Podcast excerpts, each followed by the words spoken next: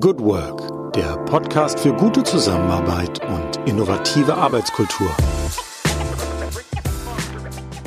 Herzlich willkommen am Tag X plus 32 in unserer Corona-Chronik im Podcast Good Work, dem Podcast für gute Zusammenarbeit und für zukunftsfähige Arbeitskultur. Mein Name ist Julie Jankowski und ich begrüße euch ganz herzlich in unserer Sonderreihe Gute Zusammenarbeit in Zeiten von Corona. Wir haben heute den 17. April 2020 und damit seit genau 32 Tagen die Schulen geschlossen, seit etwas weniger, seit etwa 30 Tagen die Geschäfte außer den Supermärkten geschlossen, ebenso Restaurants und das öffentliche Leben ist deutlich stiller, wenngleich sich hier etwas ändern wird. Seit vorgestern, also seit Mittwoch, wissen wir, dass zumindest ähm, stückchenweise der sogenannte Lockdown sich wieder öffnen wird. Das heißt, die kleineren Geschäfte werden ähm, geöffnet. Auch für die Schulen ein heiß umstrittenes, heiß umkämpftes Thema gibt es eine Perspektive. Also zum Mai hin sollen einige Schulkinder wieder ihre Schulgebäude betreten dürfen und das wird auch sehr hitzig diskutiert. Es gibt ähm, Stimmen, die das sehr begrüßen, es gibt wiederum Stimmen, die das mit Sorge sehen. Also das ganze Thema Exit aus dem Lockdown ist sicherlich ein Thema, was uns noch lang beschäftigen wird und, wie schon vermutet, es wird schrittweise geschehen und flankiert von eifrigen Auseinandersetzungen. An der Gesundheitsfront selbst ist zumindest in Deutschland ist relativ ruhig noch. Also das heißt, die ähm, unsere Dämme, um es mal so zu ähm, bebildern, halten offensichtlich noch. Es infizieren sich nach wie vor natürlich Menschen und auch Menschen, die intensiv medizinische Zuwendung brauchen. Nur was wir erfahren in der Öffentlichkeit ist, dass es noch eine gute Versorgungslage gibt. Das vielleicht als kurzer Abriss, was sich im öffentlichen Leben tut. Hier in der Corona-Chronik reden wir über die Arbeitswelt. Wir reden darüber, was Menschen mit dieser veränderten Situation tun, wie sie das sozusagen ähm, nutzen oder beziehungsweise dieser Situation begegnen, wie sie sich selbst organisieren, einrichten in ihrer Zusammenarbeit mit Kollegen, mit Kunden, mit Geschäftspartnern. Und da wollen wir ein breites Bild oder möglichst buntes Bild auch präsentieren. Und heute haben wir jemand aus einem großen Unternehmen, das alle von uns kennen. Äh, wir haben jemand von Vodafone. Vodafone nennt sich selbst die Gigabit Company. Und ich bin sehr froh, dass wir heute Mareike Buckmann begrüßen dürfen in unserem virtuellen Studio. Sie ist Agile Coach und ist dort in einem ganz großen Business- und IT-Transformationsprogramm unterwegs. Und was das alles genau ist, das kann sie am besten selbst erklären. Erstmal herzlich willkommen und einen schönen guten Morgen, liebe Mareike. Ja, schönen guten Morgen, liebe Jule. Ich freue mich dabei zu sein. Ja, und ich freue mich sehr, deine Stimme zu hören. Fürs Sehen klappt es leider im Moment, wenn, dann nur digital, aber das holen wir bei gegebener Gelegenheit nach. Auf meine erste, Fall. ja, meine erste Frage an dich, Mareike. Wie geht's dir heute? Wie bist du heute in den Tag gestartet? Ich bin heute wie fast jeden Tag in den Tag gestartet mit Videokonferenzen ähm, mit meinem Team. Wir haben heute Morgen ein Backlog-Refinement gemacht und ähm, das per Videokonferenz.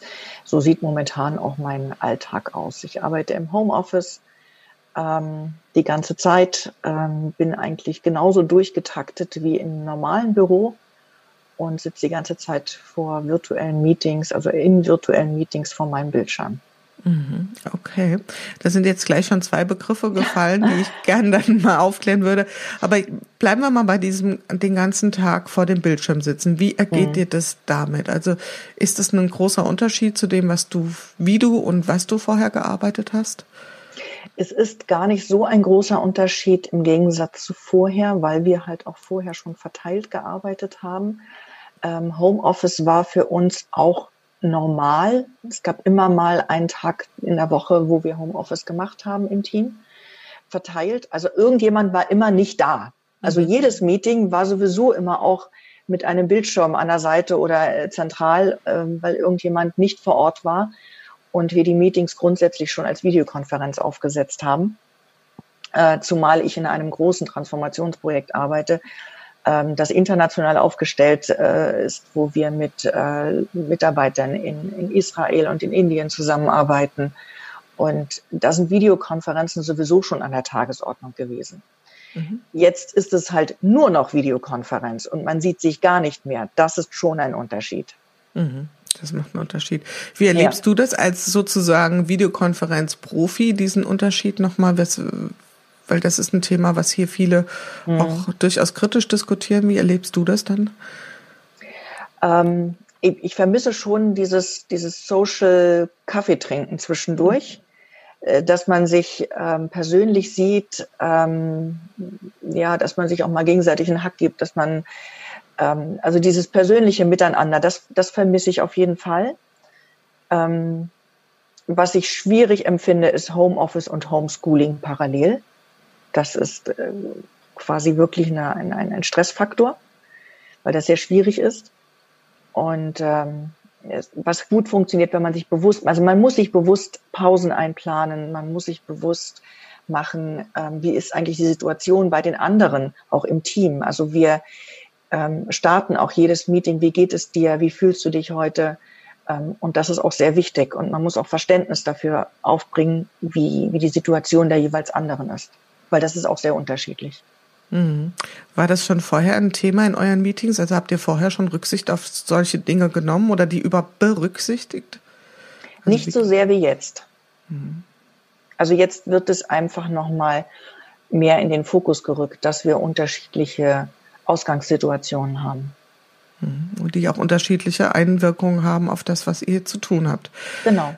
Kommen wir mal auf das, was du inhaltlich machst. Du hast eben schon so nonchalant das, ähm, den Begriff äh, Backlog Refinement hingeworfen für die mhm. Menschen, die weit weg sind von dem, was du tust. Ähm, was ist das, beziehungsweise vielleicht erklärst du noch mal ganz kurz, was macht eigentlich ein Agile Coach und was ist eine IT-Transformation? Wir haben da vielleicht zum Teil nur abstrakte Vorstellungen, also zumindest manche Hörerinnen und Hörer. Ja, also das, ähm, ich meine, die Telco-Industrie ist ohnehin ein sehr schnelllebiges Geschäft und äh, wir werden immer wieder damit konfrontiert, dass sich die Marktdynamik äh, immer wieder erhöht und dass wir darauf sehr schnell reagieren müssen.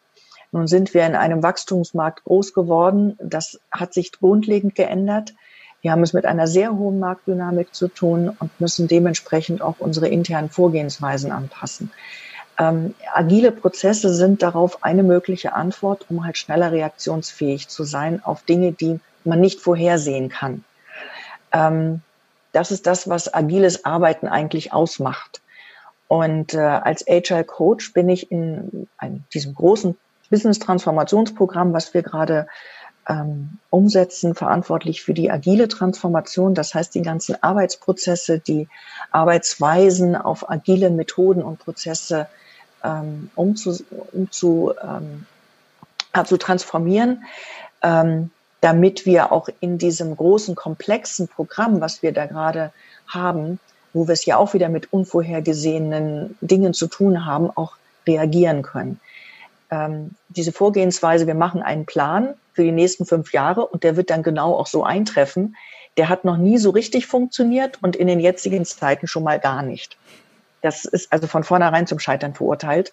Deswegen brauchen wir andere Prozesse, andere Vorgehensweisen und ähm, das ist ein, ein grundlegender Wandel, äh, nicht nur in den Prozessen, sondern auch in den Wertesystemen der Menschen, in den beruflichen Wertesystemen und in dem man, man stresst immer gerne das Wort Mindset, aber es ist schon, welche Haltung habe ich eigentlich dahinter? Und das dauert halt und ist auch nicht von heute auf morgen zu machen.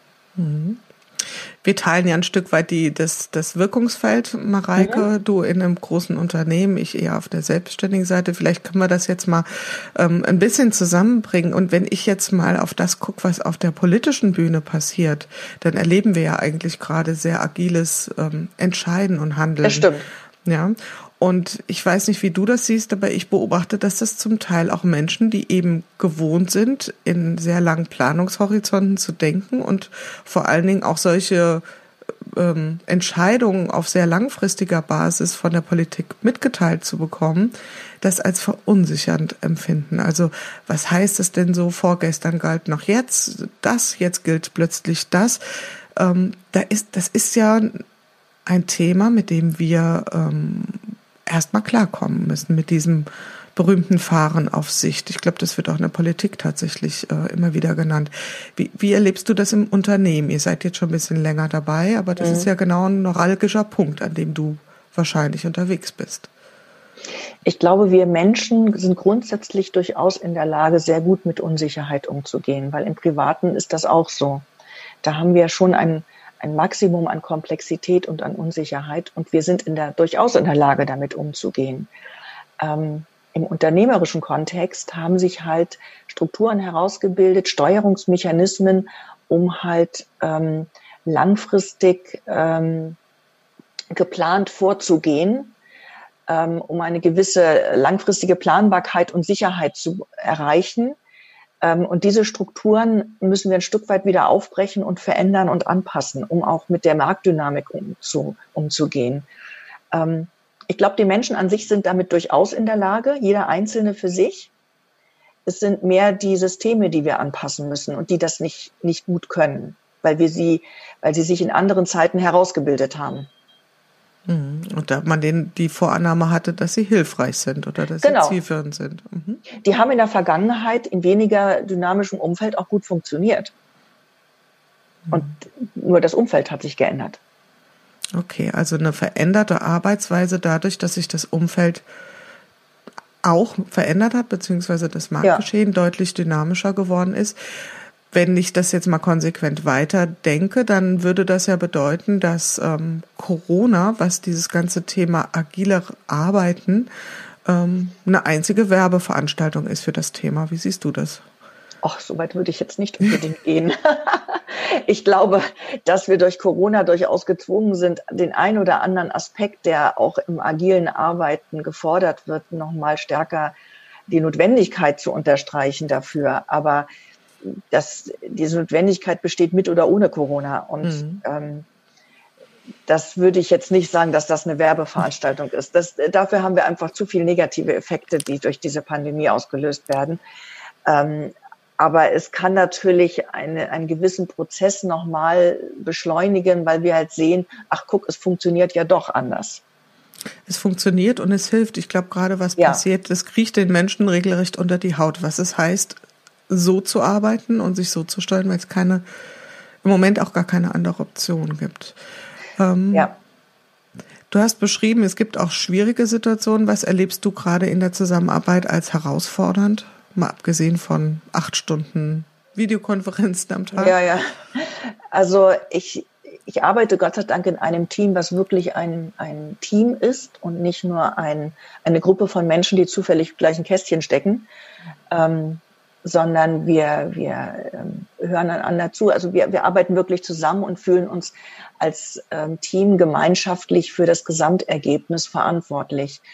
Das erlebe ich nicht bei allen so, das erlebe ich halt auch ähm, sehr unterschiedlich. Es gibt Menschen, die brauchen einfach sozialen Kontakt, die müssen reden, um überhaupt denken zu können. Denen fällt das in der momentanen Situation, in dieser Homeoffice-Isolation ja quasi auch etwas schwieriger. Ähm, es gibt halt ähm, eine Herausforderung, gerade in einem solchen Programm, wie wir es gerade haben, brauchen wir eine maximale Transparenz, damit das, was wir da erarbeiten, hinterher auch zusammenpasst in den einzelnen Teams. Wir arbeiten in 35 unterschiedlichen Teams auf ein gemeinsames Ergebnis hin. Und wenn das am Ende nicht zusammenpasst, dann ist das schwierig. Und das sollte man möglichst vorher die Abhängigkeiten sehen. Und diese, dieses Maß an Transparenz, das ist halt in diesen Zeiten, wenn man sich nicht persönlich sieht, schon noch mal schwieriger. Ähm, wir haben es trotzdem hingekriegt. Also wir arbeiten, wem das was sagt, nach Safe. Mhm. Das ist ein skaliertes, agiles Modell, um halt nicht nur einzelne Teams agil arbeiten zu lassen, sondern mehrere Teams, die untereinander Abhängigkeiten haben, die auf ein gemeinsames Ergebnis hinarbeiten. Und äh, gerade dieses Management von diesen Abhängigkeiten, das kann man nicht mehr zentral steuern. Dafür ist das Ganze zu komplex, zu unvorhersehbar. Und wir brauchen dezentrale Steuerungs- und Entscheidungsmechanismen. Und um das zu ermöglichen, brauchen wir halt maximale Transparenz. Da helfen zum einen digitale Tools. Ähm, und was man auch macht, was in Safe sich bewährt hat, das ist so, so auch so ein bisschen so magischer Moment. Ähm, wenn wir ein sogenanntes PI-Planning machen. Wenn wir also einen Plan mit allen Mitarbeitern gemeinsam für die nächsten, in unserem Fall sind das acht Wochen machen, um äh, zu gucken, okay, was machen die anderen Teams, was machen wir, wo sind die Abhängigkeiten, wen muss ich informieren, wenn bei uns sich was verschiebt, ähm, welches Team wartet auf ein Ergebnis von uns. Das sind so die, ich sag mal ganz einfach gesprochen, ähm, so ein Planungsevent. Und das mhm. macht man üblicherweise tatsächlich äh, lokal zusammen. Das ist dann eine Riesenveranstaltung. Wir haben das ähm, die letzten Male immer so mit 300 Leuten an einem Standort gemacht, ähm, wo wir dann wirklich auch physisch einen Riesenplan am Ende erarbeitet haben. Das geht über zwei Tage und ähm, dauert halt auch seine Zeit und ist aber am Ende auch wirklich ein gutes, solides Planungsergebnis für die nächsten acht Wochen. Mhm. Ich weiß jetzt von anderen Unternehmen, dass die, ähm, die ähnliches Ergebnis haben, dass alle abgesagt haben, die haben es alle gestrichen. Und ähm, wir haben es jetzt trotzdem durchgezogen, halt komplett remote. Wir haben ähm, das über verschiedene digitale Tools, über Teams, über Skype, äh, über Zoom teilweise ähm, komplett remote, virtuell ähm, gemacht und es hat funktioniert. Und das hätten wir uns vorher nicht vorstellen können dass an das der Stelle passiert. Genau, an der Stelle bin ich jetzt gerade gedanklich. Ich sehe jetzt gerade 300 Menschen über nicht nur Deutschland, weltweit verteilt, die dann ja. auf Tools zugreifen und das irgendwie zu orchestrieren, was natürlich auch wieder nicht die Idee dahinter ist, dass es äh, einen Dirigenten gibt, sondern das stelle ich mir herausfordernd vor. Was hat euch ja. da geholfen? Was war, was war sozusagen so, dass dieser Magic, wie du es beschrieben hast, ja. ähm, in, in, in so einer analogen Form, dass der auch im Remote-Form ähm, stattfinden konnte? Was uns geholfen hat, war die Erfahrung, die wir vorher schon, vorher schon hatten. Ähm, dass wir wussten, na, wie, wie geht es dann eigentlich in, im realen Leben? Wie sieht das denn tatsächlich aus, wenn wir zusammensitzen und zusammen planen? Ähm, die Erfahrung, dass äh, jedes einzelne Team nicht im luftleeren Raum lebt, sondern dass wir Abhängigkeiten haben, dass es wichtig ist, diese Abhängigkeiten ähm, zu beachten und ähm, da auch Aufmerksamkeit drauf zu haben, weil sonst auch das einzelne Teamergebnis äh, nicht funktionieren wird. Ähm, und schon ein Stück weit, wir sind jetzt seit zwei Jahren ähm, Aufbau dieses Programms und laufen, machen dieses Programm, ähm, dass wir diesen, diesen agilen Wertes, dieses agile Werteset schon ein Stück weit ähm, umgesetzt haben und verinnerlicht haben, ähm, wo es halt darum geht, dass die Zusammenarbeit halt der entscheidende Erfolgsfaktor in solchen großen, komplexen Programmen ist. Hm. Jetzt hast du ja kommen wir nochmal auf das Thema Marktdynamik zurück, weil das war ja sozusagen der Ausgangspunkt, dass du gesagt hast, die Marktdynamik hat euch mehr oder weniger dazu gezwungen, anders zu arbeiten. Mhm. Was wäre so dein Branchenüberblick? Also ihr arbeitet untereinander sehr, wie du es beschrieben hast, sehr agil, sehr wendig. Ähm, geht es auch so weit, dass man in solchen Zeiten auch äh, über die über die Branche hinweg sich austauscht? Findet da auch eine Vernetzung statt? Ja, auf jeden Fall. Also wir haben, ähm, es gibt ja immer mehr auch Communities, die unternehmensübergreifend aktiv sind. Also ich bin zum Beispiel selbst in mehreren Communities. Eine ist die ähm, Konzernaustausch Selbstorganisation, nennt die sich, weil wir halt sehen, dass in allen großen Unternehmen äh, das Thema New Work ähm, einfach immer stärker in den Fokus äh, rückt und wir über Selbstorganisation, über dezentrale Entscheidungsstrukturen, über eine neue Führungskultur reden und alle Großunternehmen die gleichen, mehr oder weniger ähnliche Schwierigkeiten haben. Das ist nicht zu vergleichen mit einem kleinen Start-up, ähm, wo man mal eben eine Ansage macht und sich zusammensetzt bei einem Bier und da macht man das einfach so. Im Großunternehmen gibt es ganz andere ähm, Mechanismen, ganz andere Hemmschwellen, andere Dynamiken und auch Schwierigkeiten, auch Barrieren. Mhm. Ähm, und ähm, da hat es sich bewährt, sich wirklich untereinander zu vernetzen, auszutauschen. Wir haben in dieser Community zum Beispiel auch verschiedene Initiativen. Ähm, es gibt zum Beispiel eine Initiative, die nennt sich Selbstorganisationsführerschein. Also wie kriege ich es einfach hin, dass meine Mitarbeiter fähig sind, in selbstorganisierten Teams zu arbeiten? Welche Fähigkeit brauchen sie dafür? Wie unterstütze ich sie dabei, diese Fähigkeiten aufzubauen? Mhm. Es gibt eine andere Initiative, ähm, Führung im Wandel. Wie schaffe ich es eigentlich, meine Führungskräfte bei diesem Wandel zu unterstützen?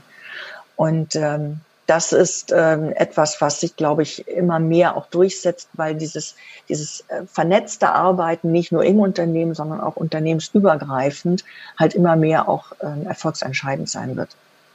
Und das hast du ja sehr äh, gut illustriert, vor allen Dingen dann, wenn die Themenstellung komplex ist. Das heißt, wenn die Abhängigkeiten extrem hoch sind untereinander, vor allen Dingen, wenn wir schlicht und ergreifend nicht wissen können, ähm, wie sich die Dinge dynamisch entwickeln werden, wenn es also diesen Überraschungsmoment gibt. Und wenn ich das jetzt nochmal kurz auf unsere Situation Corona übertrage, wäre das ja eigentlich auch, wir wissen es nicht, aber wäre ja eine Überlegung wert, ob in der Politik auch schon Agile Coaches unterwegs sind, ja. ähm, die solche Systeme übertragen. Naja.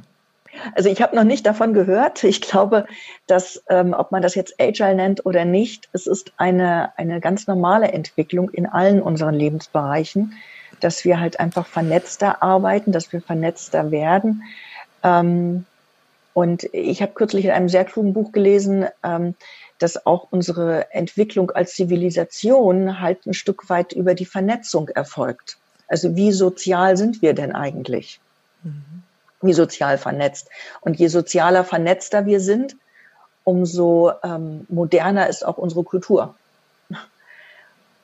Ja, und das, von daher können wir das natürlich schon übertragen. Also das wäre ja zumindest mal eine spannende Diskussion, so mhm. wie wir es ähm, vielleicht angefangen vom, vom kleinen und persönlichen Umfeld hin zu Unternehmen, zu Organisation, hin zu Gesellschaften, hin zu im Prinzip einer globalen Vernetzung, dass wir ja. sagen, auf allen Ebenen erleben wir das, dass das ähm, hilfreich ist und notwendig und wahrscheinlich auch der Lauf der Dinge. Ja, auf jeden Fall. Hm. Also mit der, mit der Vernetzung, ein Punkt vielleicht noch dazu, mit der Vernetzung ähm, ist auch ganz, ganz entscheidend der Level an Eigenverantwortung, den man für sich, sein Leben und seine Arbeit empfindet. Und ähm, da sehe ich halt auch in Unternehmen ähm, wie, wie, da zahlt es sich einfach aus, wenn Unternehmen und deren Führungskräfte ihren Mitarbeitern diese Eigenverantwortung auch nicht in der Vergangenheit aberzogen haben, sondern dass das explizit auch gefördert wird.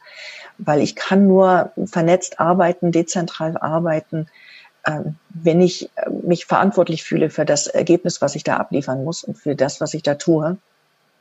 Und wenn ich mich auch selbst weiterbilde, wenn ich selber mich ähm, mich vernetze und selber drauf gucke, mit wem muss ich denn in Kontakt treten. Das kann ja nicht von oben gesteuert werden. Also das geht sehr, sehr stark einher mit dem Level an Eigenverantwortung, den man hat.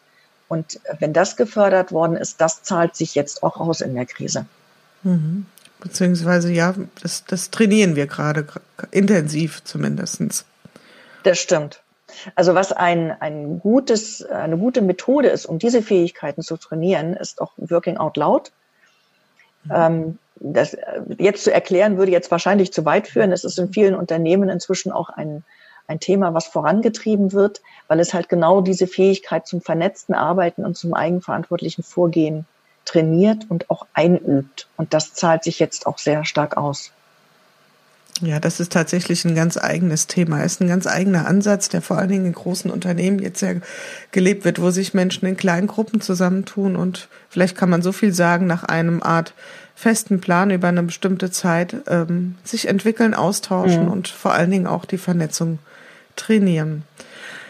Ähm, gibt es auch Dinge, die ihr in der Zusammenarbeit jetzt unter Corona ähm, wieder ein Stückchen zurückgedreht habt, dass ihr sagt, wir sind wieder sozusagen, ähm, wir haben etwas ausprobiert, das hat sich nicht bewährt und haben es wieder verworfen. Gab es sowas auch? Da fällt mir ad hoc eigentlich nichts ein. Also was wir, was wir machen, ist schon, wie, ich am Anfang sagte, stärker darauf zu gucken, okay, ähm, wie geht's dir, wie fühlst du dich? Ähm, mehr Rücksicht aufeinander zu nehmen, das zahlt sich aus dass wir jetzt wirklich etwas ausprobiert haben, was wir wieder zurückgedreht haben, wüsste ich jetzt im Moment mhm. tatsächlich nichts. Okay. Schauen wir eher mal in die andere Richtung, nämlich vier mhm. Wochen nach vorne. Ähm, das ist sozusagen ähm, der Zeithorizont ähm, für die agilen arbeitenden Menschen so ungefähr mhm. ein Sprint. Mhm. Wie wird, was würdest du vermuten? Wie wird dein Arbeitsumfeld dann konkret aussehen in vier Wochen? Das sind wir Mitte Mai. Was wird dort anders sein als aktuell? Ich vermute mal, dass wir zum Teil wieder ähm, also on-site arbeiten, dass wir ähm, begrenzt behutsam vielleicht wieder ins Büro können und uns auch mal sehen. Ich merke einfach, dass viele auch danach lechzen, regelrecht wieder sich zu treffen. Ähm, dass wir jetzt aber nicht genauso plötzlich, wie wir den, den Lockdown hatten, wieder plötzlich alle ins Büro fahren und jetzt wieder 4000 Leute bei uns am Standort in Düsseldorf arbeiten.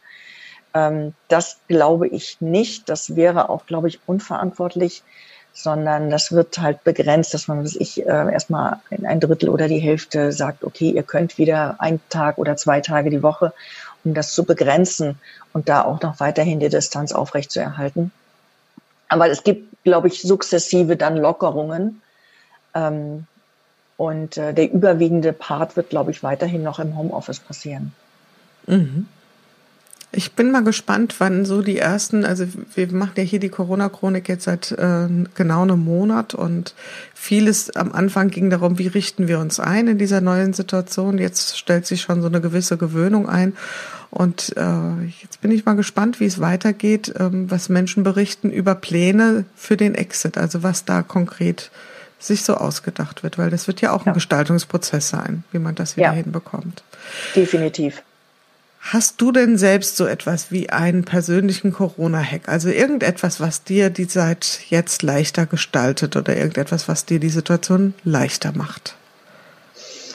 Was mir die Situation leichter macht, ist, ich habe ein, ein, eine Buchempfehlung. Also wenn man mhm. nur ein Buch liest in diesen Zeiten, dann ist es dieses, nämlich ähm, das ist, hat der Rutger Bregmann vor einem Jahr geschrieben, heißt im Grunde gut und beschäftigt sich damit, dass wir ähm, eigentlich ein viel zu negatives Menschenbild haben gegenüber dem, was tatsächlich passiert und wie wir Menschen tatsächlich handeln und agieren. Und dass in, in, gerade in Krisenzeiten ähm, viel zu stark die negativen Beispiele in den Vordergrund gerückt werden und medial aufbereitet werden. Das Gut aber viel, viel öfter passiert. Wir nehmen es nur viel zu selten und viel zu wenig bewusst wahr. Und dass wir Menschen durchaus sehr viel sozialer und ähm, rücksichtsvoller handeln, als wir das gemeinhin glauben. Und das Buch hat mir wirklich nochmal, also es hat mich bestätigt zum einen und auch ähm, Mut gemacht, äh, dass wir diese, also diese Krise auch einfach gut überstehen werden. Sehr schön. Besser mhm. handeln, als wir eigentlich glauben, dass wir es tun. Das finde ich sehr, sehr mutmachend und vor allen Dingen ganz toll, einen konkreten Buchtipp zu haben. Also an der Stelle schon mal vielen Dank, Mareike. Und Gerne. Ja, und die Aussage äh, holt mich, mich zumindest total ab. Dann sind wir auch schon sozusagen am Ende unseres Gesprächs mhm. und ich äh, stelle dir die Frage, die ich allen Gästen hier stelle, nämlich, oder möchte dich um die Vollendung des Satzes äh, bitten. Wenn ich bislang etwas aus Corona gelernt habe, dann ist es das Pünktchen, Pünktchen, Pünktchen. Dass wir sehr gut ähm, auch online zusammenarbeiten können, auch über längere Zeit. Und dass entscheidend ist, wie gut wir in der Lage sind, uns zu vernetzen und ähm, das Miteinander ähm, wirklich erfolgsentscheidend ist. Und das ist nicht nur für Remote-Arbeit, sondern auch für die reale Arbeit. Aber in der, in der Remote-Arbeit macht sich das halt wirklich bemerkbar und ähm, da streut, trennt sich dann die Streu vom, vom Weizen. Vielen Dank, liebe Mareike. Das war ein tolles Gespräch. Wir haben ganz viel erfahren von dir, auch von agilen Arbeitsweisen. Nicht nur das Thema, sondern auch das Thema vernetztes Denken und Handeln. Vor allen Dingen ein ganz wichtiges, essentielles Thema in diesen Zeiten. Von daher ein herzliches Dankeschön an dich und bleib vor allen Dingen gesund. Ich danke dir ganz herzlich, dass ich dabei sein durfte und äh, ich wünsche dir und allen Hörern auch, dass sie gesund bleiben. Ja, das war's für heute wieder in unserer Corona-Chronik im Podcast Good Work, dem Podcast für gute Zusammenarbeit und für zukunftsfähige Arbeitskultur. Wenn ihr Lust habt, noch weitere Folgen euch anzuhören, schaut einfach auf www.umig.de slash podcast oder über iTunes und Spotify. Ich freue mich, euch wieder hier zu hören und habe am Ende nur einen einzigen Wunsch an euch, nämlich bleibt gesund. Eure Julia Jankowski.